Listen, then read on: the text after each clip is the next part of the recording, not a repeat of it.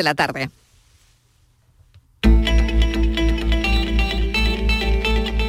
La tarde de Canal Sur Radio con Mariló Maldonado. No recomendamos que haya cabalgata, sino que nosotros, a sabiendas de que va a haber cabalgata, lo que ponemos son las condiciones higiénico-sanitarias óptimas. Más, por supuesto, las 6M mascarilla, manos, distancia, eh, mantenerse en casa en caso de que esté con cualquier síntoma, maximizar el tema de ventilación para intentar que tengamos los mínimos contagios posibles. Un máximo dos núcleos familiares de una forma distanciada, con mucho cuidado y preferentemente cada núcleo en su mesa y que no sobrepase los 15, 20 comensales. En cabalgata, avenida ancha, eh, que sea lo más larga posible, que no se concentren los niños, que sea lo menos, que si no que sean estáticas. A partir de mañana abrimos la franja de 8 años. Es decir, hemos ido tan rápido, tan rápido la franja de, de 11, 9 y 10 que esperábamos para después de Navidad y no. Eh, hemos vacunado, como he dicho antes, 120.804 niños a partir del día 27 de 60 para abajo. 59 años, vamos a ir año por año. Tenemos modelos, pero yo creo que cualquier persona viendo cómo está evolucionando sabe que en las próximas dos, tres semanas esto va a continuar con la misma incidencia y con la misma, con la misma tendencia. Es difícil, es muy difícil que antes del 10-15 de enero esto empiece a bajar. No solo por la evolución que estamos observando, sino por las fiestas que vienen.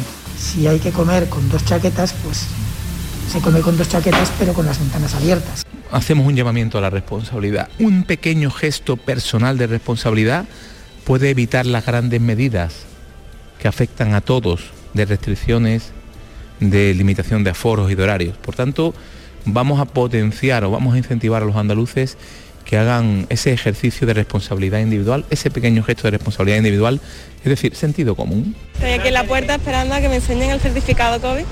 Buenos días. Hola, buenos días. ¿Me puede enseñar el certificado? Sí, por favor. Ahí lo tengo. Buenos días. Hola, buenos días. Sí, bueno, en el momento que es obligatorio antes de entrar, en verano ya lo utilicé en Portugal para todos los sitios de interior y no me ha parecido extraño ni nada exigente de lo normal que lo solicite. Buenos días, ¿se ha certificado? Muchísimas gracias. Hoy nos enteramos que los centros de atención primaria cierran por la tarde en nuestro querido Andalucía. No encuentran personal eh, sanitario, de enfermería y médico para cubrir, pero nosotros ya habíamos denunciado que no deberían de despedirse a esos 8.000 trabajadores que fueron contratados dentro del paquete de refuerzo y permiso. En estos momentos la confianza se ha roto por la falta de lealtad de los socios del Partido de Ciudadanos. Nos han traicionado al pactar los presupuestos a espaldas de este presidente. Es una traición dañina para la comunidad, para Castilla y León, para la igualdad de las personas de esta tierra. Con esta deslealtad rompen el pacto de gobierno. Andalucía, después de ese adelanto electoral en Castilla y, León, se convierte en una isla de estabilidad, que yo creo que es un buen mensaje para el conjunto de la sociedad, para los trabajadores, para los empresarios, donde en Andalucía es una tierra de certidumbre y que queremos que las elecciones se hagan cuando toquen. Siempre motivados, como fue el caso de Isabel Díaz Ayuso, por eh, la irresponsabilidad o la deslealtad de sus socios de gobierno, como pasó también en la región de Murcia y como me consta, ya que se hace referencia a Andalucía, que no está ocurriendo en Andalucía, ya que Juanma Moreno, con el que también he hablado a lo largo de estos días, eh, dice y tiene también mucha tranquilidad en la estabilidad de su gobierno. Y creo que el señor eh, Casado se equivoca, que el señor Teodoro García Gea se vuelve a equivocar. Ahora, si quiere entregarle Castilla y León a Vox, a la extrema derecha, pues que se lo explique a los castellanos leoneses. Yo creo que ese no es el camino. Y si bajamos tres puntos, como bien se recoge y así es, lo que usted está diciendo es cierto en esa comparativa, pues lo que hay que hacer es seguir trabajando para recuperar esos tres puntos, pero seguir trabajando como lo hemos hecho siempre, a favor de los andaluces que las encuestas se han convertido en, unos instrumentos para condicionar el estado de ánimo de la gente. En cualquier caso, la encuesta del Centro de Estudios Andaluces es una encuesta que hace el consejero de la presidencia y tiene toda la cocina del consejero de la presidencia. Con lo cual, respeto las encuestas, pero la mejor encuesta es la que vemos todos los días en la calle. Y yo invito a todo el mundo a que se pare a hablar con cualquier andaluz o con cualquier andaluza y le pregunte si esto va mejor que hace tres años o va peor. Si el Partido Popular va a querer tener nuestro apoyo, vamos a tener que exigir y vamos a tener que demandarle pues esas políticas que nosotros esa política en la que nosotros creemos. Lo que no es de recibo es que quieran nuestros diputados, nuestros escaños, nuestros votos y no quieran lo que nosotros representamos, nuestros principios y nuestros valores. He tomado la decisión de renunciar a la alcaldía para seguir trabajando por mi ciudad, pero ahora también por toda Andalucía, por cada uno de sus pueblos y ciudades. Con la ilusión intacta, con la confianza de que el proyecto de progreso para Sevilla continúa y con el orgullo de haber servido a mi ciudad dando todo lo que ha estado en mi mano. Pues por la ilusión del gato negro, que mi padre dice que tiene suerte y he venido aquí a esperar la cola para él. 20 minutos, ya he comprado más en otro sitio. Vengo de Cádiz a comprarla, fíjate.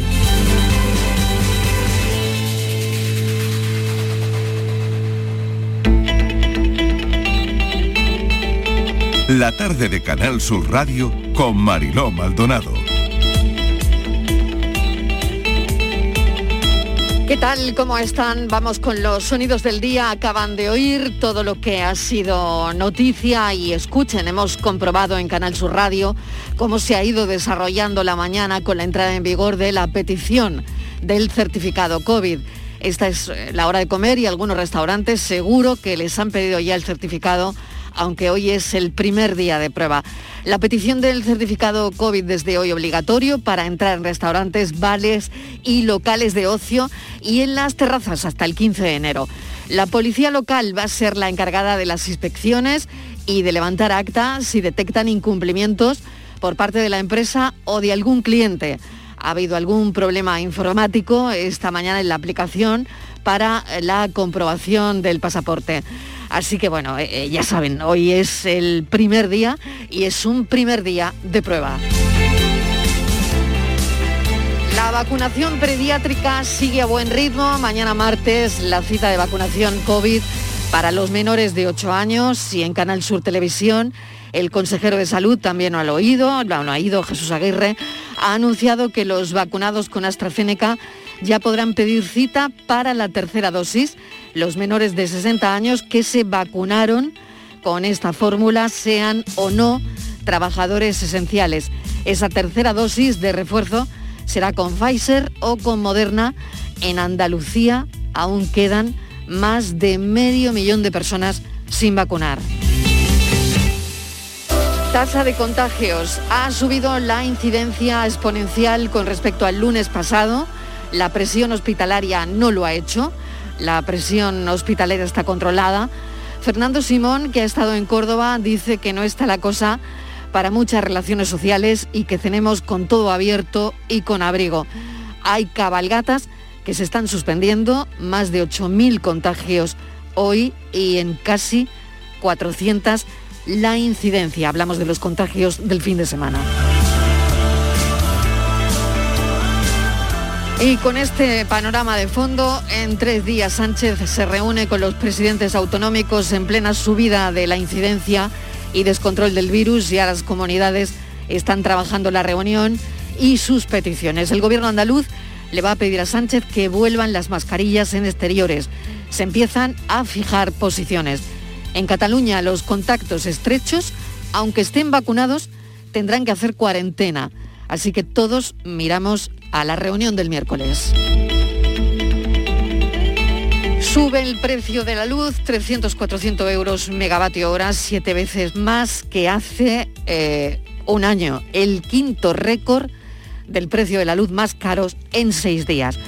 Renuncia por otro lado hoy de Juan Espadas a su alcaldía, ya no es alcalde de Sevilla, ni el socialista José Ortiz lo es de Torremolinos. Han podido seguir en directo en el informativo de Fran López de Paz la votación. Lunes de encuesta, el barómetro del Centro de Estudios Andaluces le da la victoria al PP, donde irían a parar los votos que pierde Ciudadanos. 13 de febrero, elecciones en Castilla y León 2022, cita con las urnas y preludio de lo que podría ser el año que entra. Mañueco habla de traición a su comunidad. Andalucía, la única comunidad donde la formación naranja se mantiene en buena forma. Esta es otra de las historias hoy más comentadas. Rafa Nadal positivo y confinado en casa, lo vimos con el rey en mérito el sábado, eh, eh, estuvieron comiendo juntos y en las pistas de Abu Dhabi también se saludaron. Ya informado Rafa Nadal a todos sus contactos de su positivo. La fatiga pandémica vuelve, vuelve con fuerza entre los que tratan de no contagiarse y de no contagiar. Otra Navidad pendiente de los datos y del virus, porque cuando acabe la semana será Nochebuena y Navidad. Les damos la bienvenida a la tarde.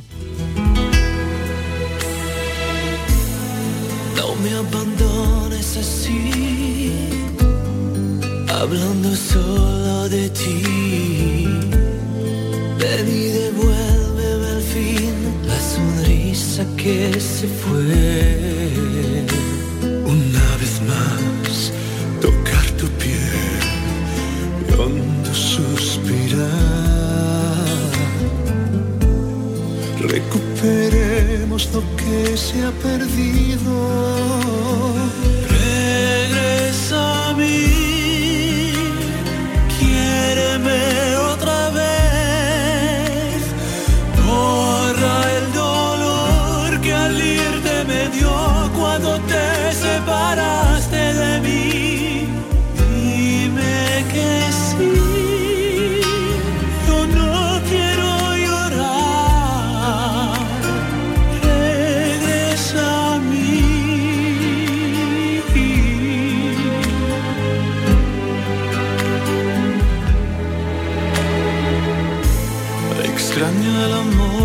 Se fue, extraño la dicha también. Quiero que vengas a mí y me vuelvas a querer. No puedo más si tú no estás, tienes que llegar. Mi vida se apaga sin ti a mi lado.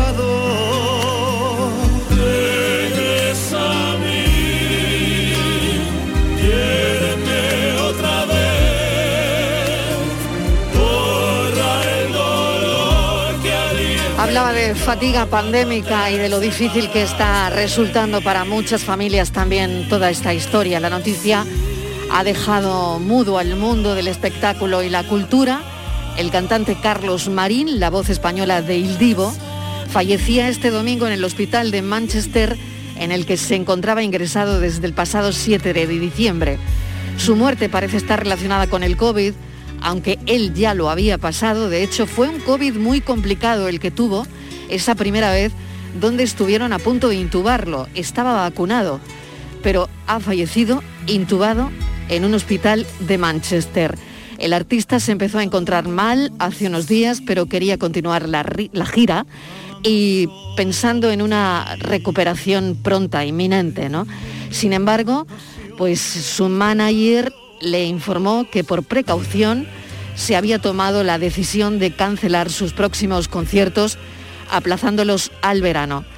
Al día siguiente de todo esto, Carlos Marín ingresaba en el hospital y hemos conocido que el domingo falleció.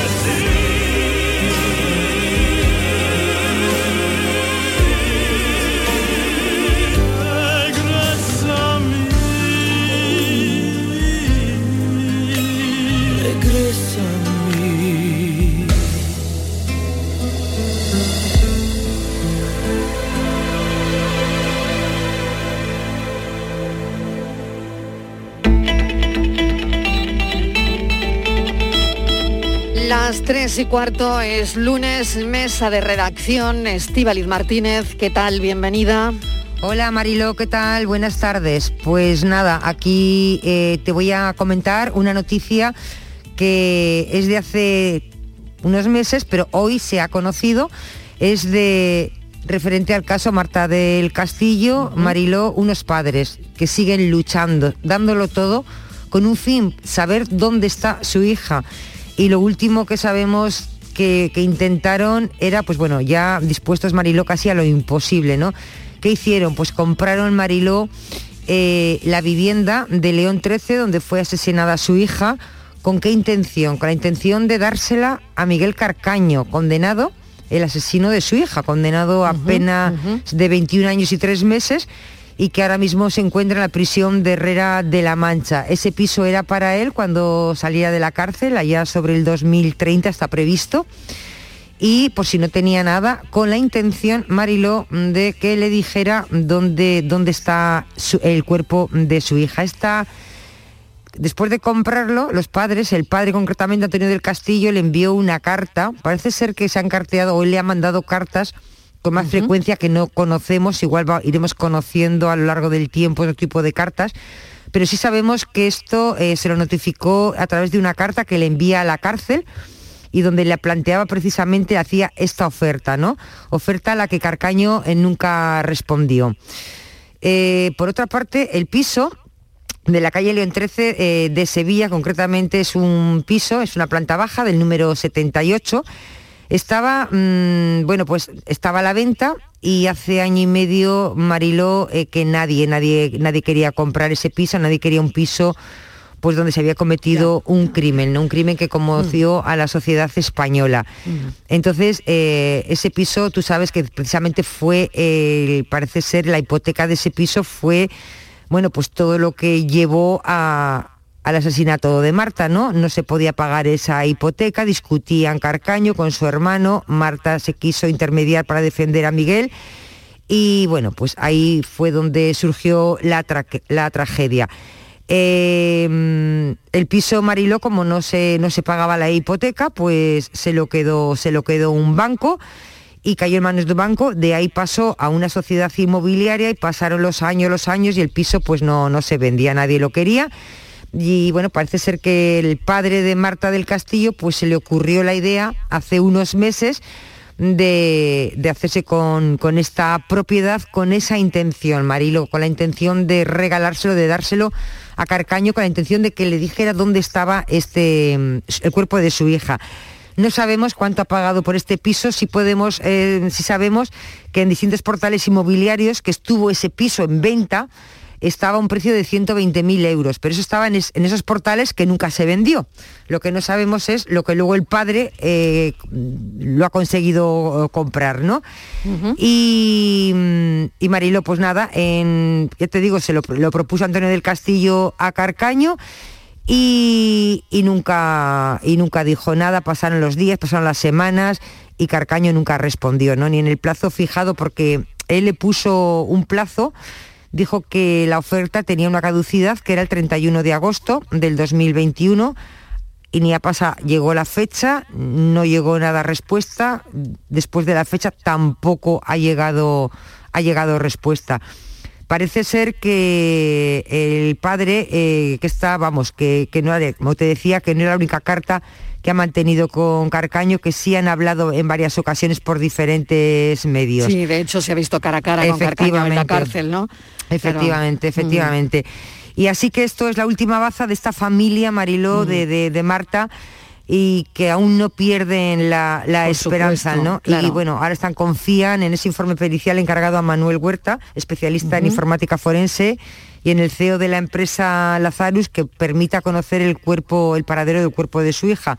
Ahí siguen, pero es una noticia que de verdad nos había llamado la atención. Totalmente. Lo que son capaces de hacer unos padres, ¿no? Por comprarle un piso al asesino de su hija. Sin duda, sin duda, es tremenda toda la, situación, como bien decías ya, bueno, pues de alguna manera a la, desesperada, ¿no? Para ver si pueden dar eh, con el paradero de, su hija. ¿no? Bueno, seguimos con, otros asuntos. Además, la pandemia lo sigue copando todo. El pasaporte COVID ya está en vigor en Andalucía para entrar en los, en los bares, en terrazas y en locales de ocio. La policía local es la que podrá hacer inspecciones, pero ¿cómo ha ido la mañana, Estíbaliz? Pues mira, hemos hecho eh, un pequeño sondeo, claro, hemos, hemos, empezado a llamar sobre las eh, once y media, las doce, doce y media, y claro, todavía es muy pronto para ir a almorzar. Entonces, eh, hemos, ya hablado, hemos hablado con diferentes restaurantes, nos han dicho, algunos nos decían que, mm, que para, esos, para, ellos, para ellos esta hora que era muy complicada, o eso esperaban, ¿no? Que normalmente era muy complicada, que no sabían cómo iban a, a responder. Ellos sí saben, Mariló, que efectivamente eh, desde las 0 horas de este lunes tienen que pedir ese, ese pasaporte COVID o también pueden pedir pues una, una PCR, ¿no? Ellos tienen una selesa, eh, los solanos camareros, los encargados de, o el dueño, quien el restaurante designe, de pedir al, al cliente, eh, pues eso, ese, ese pasaporte, ellos tienen habilitado un QR que se tienen que bajar, que creo que esta mañana había problemas para bajarse este QR, y si no, en todo caso, bueno, pues se enseña en el móvil, se contrasta con el DNI, porque tú en el móvil ves eh, que tienes, o en, el papel, ves que eres la persona que corresponde con tu DNI y que tienes las vacunas eh, correspondientes. Así que tienes que presentar, Marilo, para entrar en un restaurante o bien este pasaporte COVID, también una prueba diagnóstica negativa, que la tienes que tener realizada 72 horas antes y 48 horas si es un test de antígenos. Todo eso, Marilo, me imagino que han tenido que hacer un curso. Y no sabemos, sí sabemos, Marilo, que algunas comidas que estaban reservadas para hoy lunes se ha suspendido, pero no sabemos si se ha suspendido porque no hay pasaporte COVID o por miedo y por recomendaciones de no juntarse mucho. Eso ya no sabemos. No sabemos cómo ha ido el día a esta hora de la tarde. Rafael Carrillo, vamos hasta un restaurante, se llama El Churrasco de Córdoba, con capacidad para 196 comensales, todos en interior, imaginamos. Señor Carrillo, bienvenido, ¿qué tal? Hola, buenas tardes. Bueno, como es la hora de las comidas, 3 y 22 de la tarde, ¿cómo está yendo el día? Pues está yendo, aparte de flojo, porque está bastante flojo por el tema de que ya sabemos que está encima de la mesa y el pasaporte tampoco ha ayudado mucho. Eh, pero dentro de cabe está viendo un poquito de diversidad de muchos casos diferentes. Cuéntenos, cuéntenos, ¿cómo qué? Pues lo fácil es lo que habéis estado contando, es si te llegan con el pasaporte COVID, lo chequeas con la aplicación, te enseñan su documento de identidad y en menos de un minuto están dentro. Lo que pasa es que está llegando mucho extranjero con pasaporte que no es europeo, con pasaporte sudamericano, con pasaporte. COVID un mexicano, yo es que no tengo pasaporte COVID en México. Y me enseñan un, certifi- una un certificado de vacunación escrito a mano de su país.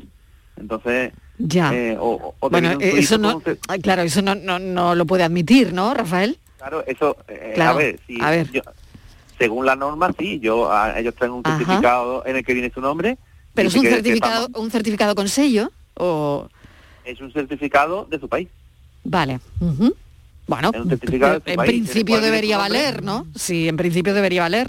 Eh, En principio debería valer según la norma. Y lo que, Mm. Claro. lo que están exigiendo es que acrediten que están certificados. No te dicen en que sea certificado europeo ni nada en, en el, en el BOJA, según pusieron. Eh, tengo otros que me han traído un pasaporte eh, de Suiza. El pasaporte COVID de Suiza. Sí. eh, que además con esto dice, con esto he podido entrar en España. Viene su nombre, viene que está vacunado, he comprobado datos. Debería valer, claro, debería valer también, debería ¿no? valer. Claro. La aplicación no vale para todo. Entonces hay muchos casos en el que te encuentras cosas que lo que tienes que hacer es, según viene la normativa, identificar que esa persona está vacunada en un papel que te traiga. Exactamente, es, bueno, es sentido común también, ¿no? Claro, aunque la aplicación no, eh, claro, pues en el caso del pasaporte de Suiza, igual la aplicación no, Lo no lo registra, ¿no? Que no es Claro. de la comunidad europea, correcto. Entonces, Claro. la aplicación también es verdad que hasta caído durante toda la mañana, ahora Sí, funciona sí. a veces, Lo hemos comentado. Eh. Sí, sí, ahora está funcionando a veces. He tenido un señor que, que al final no ha comido, pero que ha venido y llevo toda la mañana en el, en el centro de salud, he estado ahora en una cola eh, y a las dos horas me han dicho que, es que está caída la red, que no me pueden dar el certificado. Lo he intentado sacar por online, pero también está caído, entonces no puedo ir a comer. Digo, pues lo siento mucho, pero no le puedo dejar entrar a comer. Ya. Eh, eh, casos de estos he tenido unos poquitos. La verdad ¿Cómo que se lo toma la gente, Rafael? ¿Cómo se lo toma la gente? Que queríamos también saber cómo, eh, pues eso, ¿no? Cuando la persona se tiene que ir y no, y no puede comer, claro. A ver, en general la gente viene concienciada, pero no todo el mundo. Si hay algunos que vienen y dicen, mire, yo llevo tres días en el país que he entrado y no me lo han pedido en ningún lado. Y ya Mm. que ha entrado en vigor hoy. Claro. Es que, claro, a mí no me han avisado antes de venir de mi país de esto y, y, no se lo toman muy bien, la verdad. Ya, ya, claro. Pero no nos ha mandado, algunos nos ha mandado cerca. Ya, ya, claro, pero no es cuestión suya, esto ha entrado en vigor hoy y usted tiene que hacerlo cumplir, ¿no?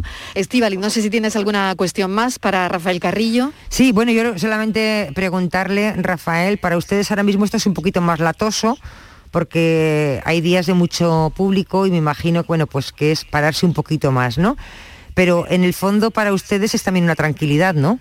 Es algo que querían. A ver, para nosotros es tranquilidad que, la persona que se siente, eh, mm. Bueno, si traen una prueba PCR, una prueba de antígeno es más tranquilidad que un certificado COVID, porque el que se haya vacunado ya hace 7, 8, 9 meses, mm, estamos mm. viendo que se están, que se están contagiando igualmente. A, día de hoy, que está pasando, ahora mismo están ya los contagios de, de gente que está vacunada. O sea, que traigan un certificado COVID tampoco acredita que esa persona eh, lo que acredita es que, su carga viral sea más baja. Sí. Eso sí.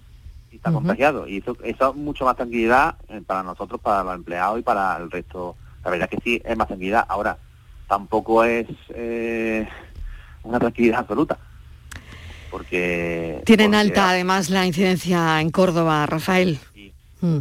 Está usted pendiente de eso también, ¿no? Estamos en 600 casos. Exactamente. Mm. Hoy han llegado a 600, hemos llegado a 600 en Córdoba capital. En la provincia ha subido un poquito más. Es que la eh, situación no, claro. Claro, entonces. No es fácil. Bueno, eh, esta es una solución para que no nos cortaran, digamos, los aforos y nos cortaran cosas. Si la gente viene concienciada, el acceso es rápido. Pero si la gente no viene concienciada, uy, pues yo no sé si me he traído el DNI, el DNI me lo he dejado en el coche, me he dejado el... Ese tipo de cosas que dices, pues, eh, tengo una pareja que ha venido a comer y me ha dicho, pues lo hemos dejado en casa, mm, venimos media hora. Mm. y se han ido a su casa por el pasaporte para volver. Claro. Sí, otra cosita, Rafael. Em, son recomendaciones, no hay nada establecido, pero eh, no sé, ¿hasta qué tope de, comensales pueden estar eh, reunidos? ¿15, 10, 20? Ahora mismo no tienen ustedes limitaciones, ninguna, simplemente recomendaciones. La única, limitación es la limitación del aforo que tengamos nosotros en cada sala y nosotros en nuestro eh, en la licencia que tienes pues tiene una un aforo, un aforo general de restaurante. Sí, pero por licencia, no por el COVID, ¿no? No, no, es por COVID no hay limitación. Ninguna limitación. La única limitación es que dentro de la misma porque se, se cumple la distancia interpersonal lo más Exactamente, está claro. Recomendaciones. Ventilación, la máxima que podamos, aunque haga un poquito de frío, pues eh, hay que poner la calefacción bastante alta y, y ventilar todo dejar ventanas abiertas todo lo posible, con extracción también forzada, todo lo que se pueda, y, llevar mascarillas hasta la hora de comer y estar lo más lo más tranquilo posible, por decirlo así, hacer una, una fiesta y una, y una comida tranquila, sin, sin mucho aspaviento, que sabemos que con los aspavientos es cuando más se puede contagiar. Totalmente. Rafael Carrillo, pues mil gracias por habernos atendido. Queríamos ir a un restaurante a esta hora, que es prácticamente la hora de comer, para ver cómo había ido la mañana y cómo habían iniciado eh, bueno, pues esta hora que es hora punta también en los restaurantes. Mil gracias por habernos contado su experiencia y cómo ha ido eh, prácticamente mm, el pasaporte COVID en el restaurante El Churrasco de Córdoba. Gracias, un saludo, buena suerte. un saludo. Adiós, hasta ahora. Bueno, una noticia que acabamos de conocer y que le queremos contar referente a la vacunación y que lo hacemos enseguida. La Organización Mundial de la Salud aprueba el uso de emergencia de la vacuna Novavax y la EMA respalda su uso en Europa. Falta que la Comisión Europea otorgue la autorización de comercialización, lo que convertiría a Covovax en la quinta vacuna contra la COVID-19 disponible en el continente. Estamos hablando de la vacuna India, del Instituto Serológico de la India, con licencia del laboratorio americano Novavax. Se puede conservar a temperatura más estable, entre 2 y 8 grados, y su pauta completa consiste en dos inyecciones con tres semanas de diferencia entre la primera y la segunda dosis. Ya tenemos una vacuna más. La tarde de Canal Sur Radio con Mariló Maldonado. Tres y media, la Sociedad Española de Salud Pública y Administración Sanitaria ha advertido este lunes de que el SARS-CoV-2 no va a desaparecer a corto ni a medio plazo. por lo que ve necesario disponer de una estrategia coordinada de contención del virus para todo el país y también con las comunidades autónomas estivaliz. Sí, Marilo, eh, y lo dice además, lo advierte eh, dos días antes de ese miércoles, de este miércoles que se va a reunir la conferencia de presidentes para debatir medidas coordinadas y evitar que la pandemia se descontrole. Parece que es la sensación que tenemos, que se está descontrolando. SESPAS lo que dice es que la vacunación por sí sola no basta, por lo que hay que seguir manteniendo medidas de distancia, mascarillas, ventilación, que todo eso, Mariló, sigue siendo muy necesario. Y dicen, lo acabamos de escuchar ahora mismo al anterior invitado, que no tiene limitaciones de aforo. SESPAS dice que sí, que también hay que reducir, Mariló, los aforos, el cierre de interiores en hostelería y el ocio nocturno. Es decir, que hay que ser un poquito, las eh, restricciones tienen que ser un poquito más duras. Yo no sé si esto se lo está diciendo realmente a esa conferencia de presidentes del miércoles porque ven que la, que la situación se descontrola. Vamos a preguntarle todo esto a una voz autorizada y ya sabe que aquí cada día hablamos con, con expertos Ildefonso Hernández es catedrático de Salud Pública en la Universidad Miguel Hernández de Alicante. Fue miembro del Comité Permanente del Comité Regional para Europa, el Consejo de Administración del Centro Europeo para el Control de Enfermedades y del Comité Científico de la Organización Mundial de la Salud. Es portavoz de la Sociedad Española de Salud Pública y Administración Sanitaria. Señor Hernández, bienvenido. Gracias por atender nuestra llamada. Hola, buenas tardes. ¿Cómo valora esta situación y bueno, lo que nos ha llamado poderosísimamente la atención y estamos comentando en todas las redacciones es que ya han dicho que esto no va a desaparecer ni, ni a corto ni a medio plazo, ¿no? No, y es, es lamentablemente es una situación compleja, porque eh, es compleja por, por varias razones. Una, por la confianza que tenía la población eh, ciertamente eh, que podía ser fundamental en que la vacuna eh, iba a ser un paso cerca al definitivo y no lo acaba de ser. Nos gustaría, pero las vacunas no consiguen evitar completamente la transmisión y eso es uno de los problemas que estamos viendo y después con la nueva variante hace que se junte el cansancio de la población el buen trabajo que se ha hecho y, la respuesta tan positiva que tiene la población en España y sin embargo no se ve, digamos, compensado con una situación mejor de la que quisiéramos, ¿no? Que estamos yendo hacia unas tasas de frecuencia de la infección muy altas que aunque menos grave podría tener repercusiones en la salud y en el funcionamiento del sistema de salud. ¿Qué hacer ante, ante esto? Y es la pregunta difícil y la pregunta que yo creo que nadie tiene claro ahora mismo. Ya sabemos el miércoles en reunión del presidente del gobierno con los presidentes autonómicos mm, pendientes de lo que saldrá de ahí. Pero ¿qué hacer, señor Hernández? Yo creo que usted lo ha dicho con mucha claridad. No es fácil saber lo que hay que hacer por un motivo, porque las medidas que funcionaron en su momento con el temor de la población, con gente no vacunada, ahora pueden ser más difíciles porque la percepción de la vacunación y en cierta, medida es cierto, es que el riesgo es menor. Eh, y por lo tanto, sobre todo la gente joven que está vacunada. Eh, y por lo tanto, eh, la efectividad de las medidas que se deben tomar y que habría que tomar, pues no son tan seguras como eh, conocíamos hasta el momento. Por lo tanto, hay más incertidumbre que en otros momentos en cuanto a las medidas. Nosotros en CESPAS pensamos que las medidas, las recomendaciones individuales hay que reforzarlas, es decir, las que ya sabemos, uso mascarilla, ventilación, lavado de manos, eh, etcétera. Hay que hacerlas, esas, cosas de eh, hay que conseguir que las personas las hagan, sobre todo también recordar a los vacunados a los vacunados que los tienen que hacer también, que no, que no por estar vacunados no, no les tocan. Y después también pedimos a las autoridades que reflexionen sobre la necesidad de hacer ciertas medidas que son difíciles, son duras, pero que la reducción de aforos y alguna más pues deberían ser aplicables porque si no se nos viene un enero con unas cifras de incidencia tan altas que podrían afectar a la salud de la población con cierta gravedad. ¿Qué errores cree que se podrían cometer en esta sexta ola? Y no sé eh, si hay errores que se han cometido ya algunos han cometido ya, que ha sido reducir el personal de los sistemas de salud en algunas comunidades autónomas. No, no era pertinente, no, no tanto porque supiéramos o no que iba a venir Omicron, sino porque el agotamiento y, el retraso en la prestación de, muchos servicios era patente y, y, está, y ahora se está recrudeciendo. Eh, hay servicios que no se prestan y un servicio que, está precisamente en este momento redactando una ley de universalización, un servicio que, que no siempre hacemos gala de que nuestro sistema de salud es muy bueno y de acceso universal, pues ahora no tiene acceso universal a muchas cosas y con una prestación te dan una cita para cuatro meses, esto es como si no te la dieran la prestación.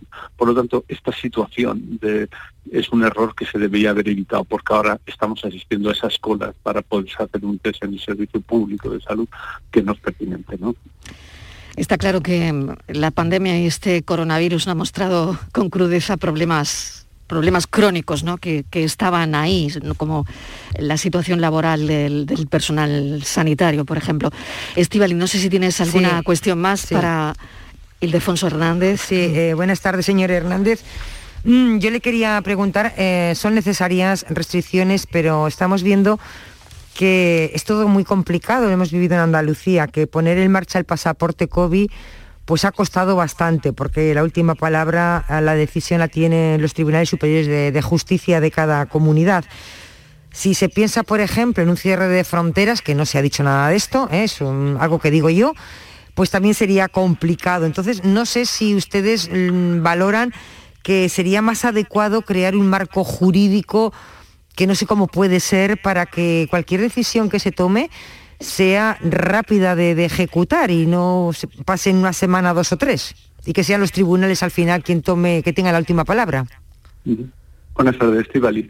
Eh, creo que dan la diana. Eh, hemos visto que la variabilidad en las decisiones judiciales de las distintas salas de lo contencioso de los tribunales superiores de justicia de las comunidades autónomas es eh, una variabilidad que no la entiende nadie. Por lo tanto, que algo falla, independientemente que en algunos casos puedan fallar algunas salas, que también, también ha dado toda la impresión, con todo respeto, eh, también cabe decir que es el momento hace tiempo era el momento de haber puesto a trabajar juntos a constitucionalistas, juristas de administrativo, expertos en derecho administrativo, para trazar la, posibilidad de ver qué solución jurídica hay para poder solucionar estas cosas. Esa es también otra de las herramientas con las que el Estado debe trabajar y afinar al máximo para poder dar soluciones al menos con mayor celeridad eh, en los trámites para que no tenga una comunidad autónoma que estar esperando eh, para tomar medidas sobre asuntos donde la urgencia es una de las connotaciones claves que tiene. Por lo tanto, sí, eh, sin duda nosotros pensamos que el examen de, la, herramienta jurídica debe hacerse con celeridad y dotarnos de una, si es posible, siempre porque recordemos que aquí se están eh, tocando derechos fundamentales y esto siempre no es sencillo. O sea, asumimos que no es, no es una cuestión sencilla, precisamente porque no es sencilla hay que trabajarla intensamente para ver si hay alguna solución. Doctor Hernández, como epidemiólogo también, ¿no? Parece que el virus está teniendo, no sé, inmunidad sostenida, mutaciones. Eh, esta sexta ola, ¿qué nos espera con Omicron? Bueno, siempre se ve lo que está pasando en otras, en otras regiones y en otros países, ¿no? Eh, lo que está pasando es que Omicron lo que tiene la característica, da toda la impresión, y lo decía Anthony Fauci, el, mm. director del, Centro de Enfermedades Infecciosas de Estados Unidos, es que todo indica que parece que es algo menos grave, ¿no? Y sin embargo, su capacidad de transmisión es espectacular. Realmente la, la capacidad de doblar los casos es más rápido con la Delta que ya no sabía llama la atención por ello. Por tanto, el problema que tenemos aquí va a ser de denominador. ¿Qué quiero decir con eso? Que puede haber muchos casos que sean leves, pero al haber muchos, muchos casos, muchos miles de casos, eh, puede ser que el numerador de casos graves y muertes sea inaceptable. Por tanto, cuando vemos que la Politécnica de Cataluña, los cálculos que hace son 25.000 casos diarios para Cataluña en enero, ya veremos si es así o no. Pero mm, puede ser, puede ser teniendo en cuenta la tasa de, de, replicación de, que se doblan los casos. ¿no? Por tanto, eh, todos, cada uno de nosotros en nuestro ámbito particular y familiar.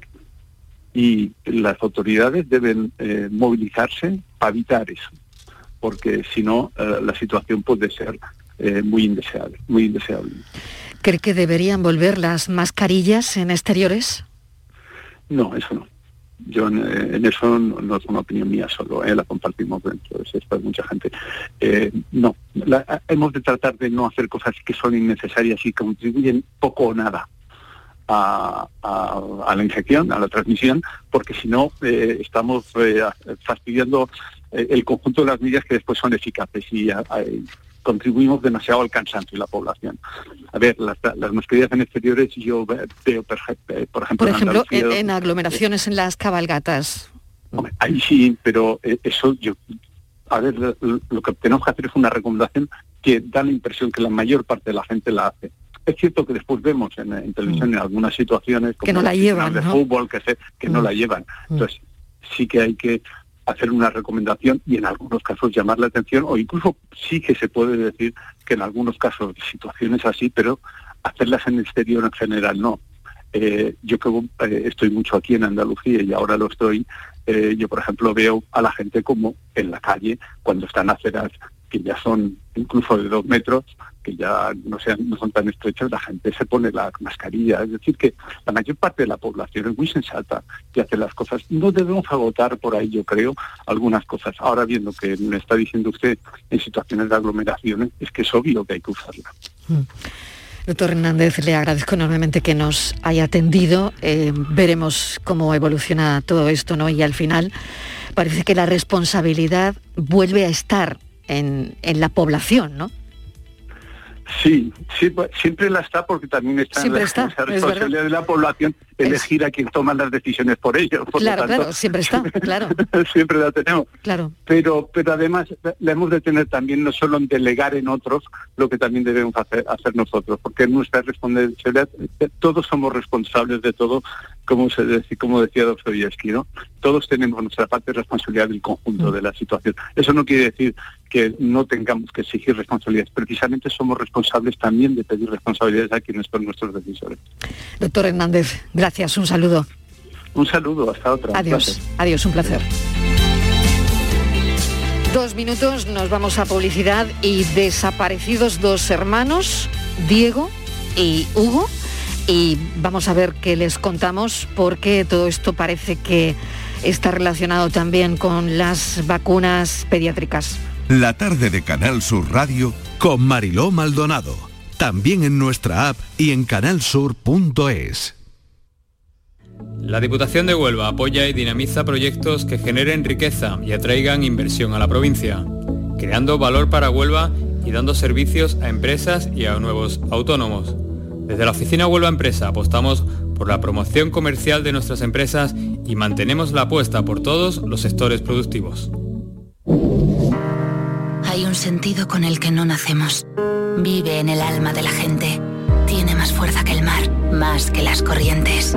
Sentir que puedes cuando otros dudan de que puedas. Dejar de oír las dudas que hay ahí fuera y así escuchar lo que susurra tu alma. Y en la oscuridad, ver solo luz ver solo calma. Es la actitud la que nos hace capaces. Grupo Social 11. Feliz Navidad. Estas Navidades viaja a Broadway con Company, en el Teatro del Soho CaixaBank. Regala teatro y no te pierdas este clásico con Antonio Banderas como protagonista y las principales figuras de la escena musical española. Una comedia musical de Stephen Sondheim y George Firth. Disfruta estas fiestas de Company en Málaga. Oye, mamá, como salgo de cuentas para Navidades, podríais venir vosotros este año a nuestra casa, ¿no? Buf, complicado, ¿eh? Sacar a tu padre de casa, a tu hermana que viene de Londres, la abuela, cómo tienes las rodillas. Hemos comprado cupones del sorteo del cupón extra de Navidad de la 11. El 24 nos tienes ahí como un clavo. En Navidad, qué bello es repartir. Cupón extra de Navidad de la 11. El 1 de enero, 75 premios de 400.000 euros y más de 910.000 cupones premiados. Compra ya tu cupón. 11. Juega responsablemente y solo si eres mayor de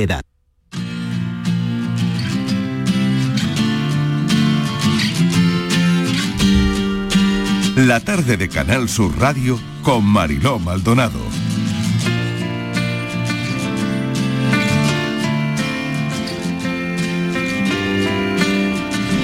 Las 4 menos cuarto de la tarde y nos ocupamos ahora de una información que nos había llegado a la redacción de la desaparición de dos hermanos que fueron vistos por última vez el jueves 19 de diciembre en Jerez de la Frontera. Queremos más datos, Estivaliz. Sí, Marilo, estaba mirando exactamente a la 1 y 35 de la tarde de hoy era cuando esta, esta noticia, desaparecidos de estos dos hermanos, nos llegaban a la redacción. La 1 y 35. A partir de ahí, Mariló, empezamos a llamar y eh, vemos que son hermanos, tienen 14 y 12 años, sus padres están separados, custodia compartida y último conflicto es cuando hay que vacunar a los niños. El padre está a favor, la madre está en contra. Eh, se acude, pues como está pasando en otras muchas parejas, eh, padres que no están de acuerdo, acuden a, los tribunales y el juzgado número 17 de Sevilla resuelve a favor del padre y dice que los niños deben ser vacunados. Tras esta resolución, bueno, pues sigue conflictos entre, entre los padres y a primeros de noviembre la madre se los lleva a Jerez de la Frontera, los niños estaban en Sevilla, se los llevan a Jerez de la Frontera y a partir de ese momento el padre no ve a los niños, pero él sigue con los trámites en los juzgados para tener acceso a ver a sus hijos, puesto que tienen la custodia compartida. El 16 de diciembre, hace cuatro días, cuatro días, eh, el juzgado resuelve que se suspende la custodia compartida, que se le concede la custodia al padre. Esta resolución, ese mismo día, se le, hace, se le notifica a la madre de los niños y desde entonces, Mariló, se desconoce el paradero de la madre y de los niños. Se ha puesto una denuncia ante la Guardia Civil y Diego eh, Cau Mariscal, de 14 años, y su hermano Hugo Cau Mariscal, de 12 años, están policialmente desde hoy desaparecidos. Javier Toucedo es abogado portavoz del padre de los niños. Señor Toucedo, ¿qué tal? Bienvenido. Hola, buenas tardes. Bueno, cuéntenos cómo es esta situación y si parece que em, las discrepancias en, la, en poner o no la vacuna tienen parte o tienen mucho que ver en esta historia. Cuéntenos. Hombre, mm, tienen, tienen bastante que ver en esta historia, pero esta historia sobre todo lo que se deriva es de la, de la incapacidad de, la, de la madre de, de aceptar ningún criterio que no sea el suyo ya, ya sucedió durante la pandemia, durante la pandemia también el padre estuvo 40 días sin ver a los niños porque esta señora decidió que el confinamiento lo iba a hacer en otro domicilio que no era el suyo, los trasladó, en fin. Pero ¿han podido localizar a los niños ya? Eh, no, los niños siguen estando desaparecidos. La policía judicial y la Guardia Civil está, y la Policía Nacional están investigando a ver si es posible averiguar el paradero de los menores, porque cuando ella recibe el, auto que, establece la custodia privativa a favor del cliente, pues decide mm, desaparecer con los, con los menores. Por lo tanto, ahora mismo los niños están en paradero desconocido. Los niños están a día de hoy en paradero desconocido. Sí. Nadie se ha puesto en contacto con usted, Javier, ni con su cliente. No, no, nadie se ha puesto en contacto con, con, nosotros. Y el problema de hecho es que es una crónica de, una, de un problema anunciado porque cuando ella recibe la, primera resolución del juzgado del expediente de jurisdicción voluntaria atribuyendo la patria potestad a mi cliente con respecto a las vacunas, ella mm, eh, sustrae a los menores, los saca del colegio, no permite que vayan a clase para que el padre no pueda vacunarlos y deja de entregárselos en el régimen de O sea, Javier, ya, ya ha habido un juez que ha dicho que a los niños hay que vacunarlos. Claro. Esa es la primera resolución. Y, a raíz de esa resolución ella se los lleva, los saca del colegio, se los lleva a Jerez. Según los, propios niños, ella no, avisa de dónde va. No son los propios niños que entonces si tenían contacto telefónico con mi cliente, le dicen que están, que están en Jerez.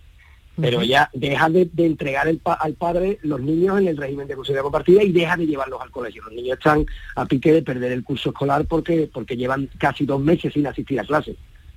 Llevan dos meses sin asistir a clase. ¿Y esto está comprobado, Javier? Totalmente comprobado. Dos meses sin ir a clase. Por supuesto, el colegio ha, entablado el protocolo de asistismo escolar, requerido a la madre y no ha habido manera. Nosotros hemos puesto una denuncia penal por, una posible, una, eh, presunta sustracción de menores y pidiendo una medida provisionalísima de que consistente en que la Guardia Civil de Jerez fuera a buscar a los menores y, y, trajera a los menores a su domicilio que habían sido trasladados de su domicilio sin, sin ningún tipo de permiso de nadie. Y esta denuncia pues sigue en los tribunales, sigue dando vueltas, del juzgado número 7, que fue el que la, la- la pri- primero conoció de ella porque estaba de guardia, eh, no falló sobre la, sobre la medida urgente, la pasó al juzgado que por turno correspondió, que fue el, el instrucción 10, el instrucción 10 cuando vio que, que no se había resu- resuelto sobre la medida, lo devolvió al 7, el 7 lo mandó a fiscalía y todavía anda en fiscalía. O sea que este problema ya ha surgido hace un mes y medio y no, no ha habido forma de que el tribunal competente, que entendemos que era el, juzgado penal, mm, resolviera sobre el tema. Y cuando, mm, eh, cuando ha venido a resolver el juzgado de familia, porque también planteamos otra demanda de modificación de medidas pidiendo la custodia y pidiendo otra medida, cuando el juzgado de familia, que gracias a Dios ha sido más diligente, eh, mm, convoca una vista y, dicta una medida dando en la custodia al, al padre, es cuando ella recibe notificación de esa, de esa resolución, es cuando los niños desaparecen definitivamente. Y ya no están ni en Jerez, ni están en, en Sevilla, ni están en Tomares, ni están en una parte. Estivaliz, yo que, creo que te he visto con la intención de añadir sí, una- algo, un- querías... Una, eh, a cosita ver. rápida. Eh, buenas tardes, eh, señor Letrado. Le quería preguntar, tardes, tanto sí. Diego que tiene 14 años como Hugo que tiene 12, no sé si estos niños, me imagino que el mayor por lo menos tendrá un teléfono móvil. ¿Qué pasa con esos teléfonos? ¿Han desaparecido? ¿Están desconectados? ¿No están localizados? En un principio, en un principio cuando ella marcha con los niños, cuando ella decide evitar la vacuna a toda costa, desoye la resolución del juzgado y se va a Jerez, en un principio mi cliente sí tenía contacto con los menores en esos móviles que tenían los niños. Pero ya hace mm, mm, bastantes días, mm, mm, bastantes semanas incluso, que no, que ese- el teléfono está está desconectado y el teléfono de ella también está desconectado. Pero un niño de 14 años ya, ya es mayor, que, que no lo sé, que es igual tiene el recurso de poder, si se sabe el teléfono de su padre, que no sé si se lo sabe, de poder acercarse a cualquier lado, llamarle, no, no lo sé, ¿los niños estaban bien con el padre? los niños estaban perfectamente con su padre, es decir, el los niños estaban en un régimen de custodia compartida y, y estaban la mitad del tiempo con su padre y la mitad del tiempo con su madre. No ha existido ningún tipo de Sí. problema mm, de ningún tipo, ¿vale? Simplemente la- las ideas extrañas, o sea, las ideas particulares que tiene esta señora con respecto al- a la atención médica, con respecto a la alimentación, con respecto de eso, siempre ha habido bastante problema, pero el padre ha intentado capear el temporal y, y porque la- las ideas de esta señora ¿Quién? eran un poco Sí, una cosita más. ¿Quién ha puesto la denuncia de la desaparición de los niños ante la Guardia Civil? en un principio, o sea, nosotros pusimos la denuncia por la por la por el, la sustracción que se produce en noviembre, pero mm, que habían desaparecido totalmente no lo, no lo conocíamos hasta que un hermano de la de la madre mm, parece ser que, que, que intenta localizarla, no la encuentra y, y es el que pone en conocimiento de, llama a mi cliente, mi cliente le, le cuenta todo el periplo que viene sufriendo desde hace dos meses, entonces es él el que el que se pone en contacto con la Guardia Civil. Y la Guardia Civil en un principio llama a mi cliente, le pide datos, le pide mm, le pide documentación y son los que ponen, es cuando se pone en marcha el protocolo de, de desaparición de los menores. Pues seguiremos este caso Javier Tucedo, porque es todo mm, de entrada. Claro, usted entenderá Lo que de lo entrada lo que creo que es importante suena muy raro todo, claro. Lo que creo que es importante es que, que- que los menores pueden estar, digamos, policial o oficialmente Sí. desaparecidos desde hace tres, cuatro días, pero que los menores llevan sustraídos desde hace, desde hace mm, casi dos meses. Dos meses. Eso es lo que a mí me resulta absolutamente llamativo, que no, que, na- que no, que yo no haya sido capaz de que nadie actúe mm, con, con- con respecto a la sustracción de los menores hasta que se produce la, la situación de desaparición, que es mucho más compleja de solucionar que la, que la situación anterior. Pendientes seguiremos de, de este caso. Javier Tucedo, muchísimas gracias por haber atendido nuestra llamada. Gracias, un saludo. Gracias, Ángel. Un saludo. Bueno, pues hablaremos con José María del Río, que es nuestro abogado, experto en derecho de familia. Hablaremos con José María del Río de este caso, porque hay muchas preguntas en, en el aire, ¿no? ¿Se puede obligar, en este caso, a vacunar a los niños cuando la vacuna no es obligatoria? Esta es una de las preguntas también. Pero bueno, vamos con la foto del día. La imagen de hoy es la propuesta por Manuel Olmedo. Es la tercera generación de fotoperiodistas. En su familia llevan más de 100 años contando con imágenes en la actualidad. Ha sido colaborador en varias agencias españolas de prensa como EFE, numerosos diarios y revistas como El Mundo y el Diario de Sevilla jefe de fotografía del diario La Razón en Andalucía y fotógrafo para la Consejería de Fomento. Tiene en su haber varias exposiciones y el libro 30 miradas al mundo del toro. Y ya saben nuestros oyentes que pueden ver la foto del día en nuestras redes sociales, en Facebook, La Tarde con Mariló Maldonado y en Twitter, arroba La Tarde Mariló. Para mí la foto del día es la de mi compañero del diario de Córdoba, Francisco González, que es una imagen que está ocurriendo en la mayoría de las farmacias de toda España, que es la falta de test para el COVID. Eh, por la gran demanda que hay, sobre todo para ahora las reuniones familiares y de empresas, que todo el mundo quiere tener por lo menos un, un test negativo para poder acudir a ellas. Los test de antígenos en nuestra foto del día. La tarde de Canal Sur Radio con Mariló Maldonado. También en nuestra app y en canalsur.es. Canal Sur Radio, Sevilla. El futuro no está escrito, se construye. Porque tu futuro también es el nuestro, en Caja Rural te aportamos toda nuestra experiencia. Planes de pensiones de Caja Rural. Construyamos tu futuro juntos. Ven antes del 31 de diciembre y obtén interesantes incentivos. Documento de datos fundamentales para el partícipe, alertas de liquidez, indicador de riesgo, planes en promoción y condiciones en segurosrga.es. ¿Buscas una fibra óptica que te dé más? Telecable Andalucía es tu operador local de confianza, sin trucos ni engaños. Telecable. Fibra de 300 megasimétricos por solo 14,90 euros al mes y línea ilimitada de 30 gigas por 12,90. Contrata ahora en telecableandalucía.com y entra en un sorteo de productos Xiaomi. Telecable Andalucía, conectarse está al alcance de todos. Han sido días duros, meses separados, vernos a través de pantallas y de abrazos virtuales. Sí, hija, estoy llegando. Voy en el autobús. Estamos deseando verte, mamá. Si algo nos ha enseñado esta pandemia, es que moverse es un regalo. Hija, mamá. ¿Cómo os he echado de menos? Esta Navidad vuelve a moverte por Sevilla. Feliz tu Sam. Yo ya no pago por mi consumo y digo chao, digo chao, digo chao, chao, chao, a tú lo mismo. Vente conmigo, nuestro petróleo es el sol. Dile chao. Bienvenido al autoconsumo. Dimarsa.es La mañana de Andalucía con Jesús Vigorra sigue contigo, también en Navidad. Toda la actualidad y el avance de las noticias del día, con el mejor humor, la diversión y todo el humor y la alegría de estas fechas. La mañana de Andalucía con Jesús Vigorra. Esta Navidad también contigo desde las 7 de la mañana. Canal Sur Radio, la Navidad de Andalucía. La tarde de Canal Sur Radio con Mariló Maldonado. Bueno, se nos ha ido el tiempo porque teníamos mucha plancha, muchas cosas, pero le voy a pedir a José María del Río que me aguante un momentito porque quiero que nos comente y nos aclare cosas sobre la noticia que acabamos de contarles. Y, y es que no es el único caso, Virginia, que hemos tenido en la redacción hoy. José María, ¿qué tal? Bienvenido. Bien hallada, Mariló. Buenas Vamos tardes. a avanzar el, el caso y ahora después de las noticias eh, lo contamos. Rápidamente, esta mañana hemos sabido que un juez de Torremolinos ha sentenciado a favor de la vacunación ante la COVID-19 de una menor de 15 años cuyo- cuyos padres no se ponían de acuerdo.